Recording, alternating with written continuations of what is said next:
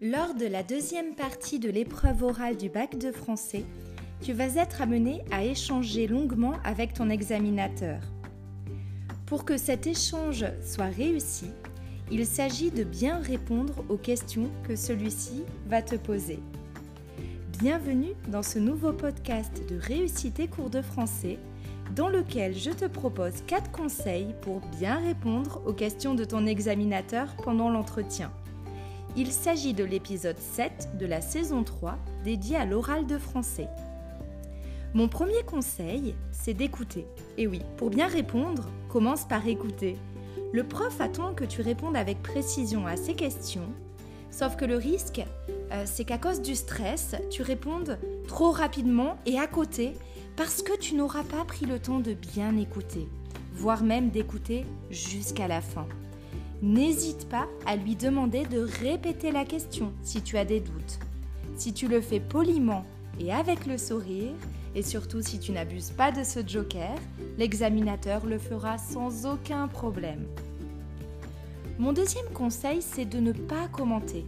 Évite de qualifier la question que l'examinateur te pose par la fameuse phrase hmm, C'est une bonne question tu n'as pas à juger de la qualité de la question du prof, même si c'est pour dire que c'est une bonne question. Mon troisième conseil, c'est pour répondre aux questions de ton examinateur, eh bien je t'invite à utiliser le jeu.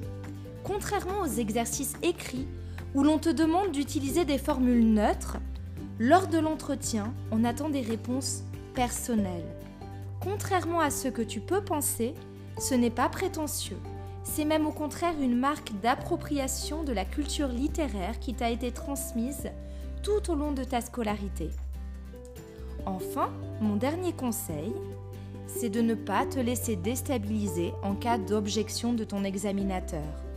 Le prof en face de toi est normalement bienveillant, mais il arrive qu'il marque sa désapprobation avec ce que tu viens de dire, avec ton propos. Même si c'est stressant pour le candidat, garde en tête qu'il ne le fait pas pour te déstabiliser, mais pour te conduire vers une autre direction que tu dois emprunter avec le sourire au lieu de lui répondre avec agressivité ou de perdre tes moyens.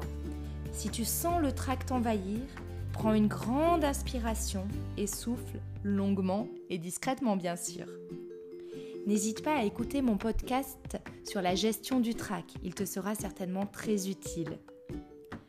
Voilà, tout va bien se passer si tu envisages l'entretien comme un échange oral fondé sur la bienveillance et la discussion. Tu retrouveras les notes rédigées de ce podcast sur mon site internet réussiteetcoursdefrançais.com. Je te dis à très bientôt pour un nouveau podcast et d'ici là, n'oublie pas que la force de la littérature soit avec toi. Bye bye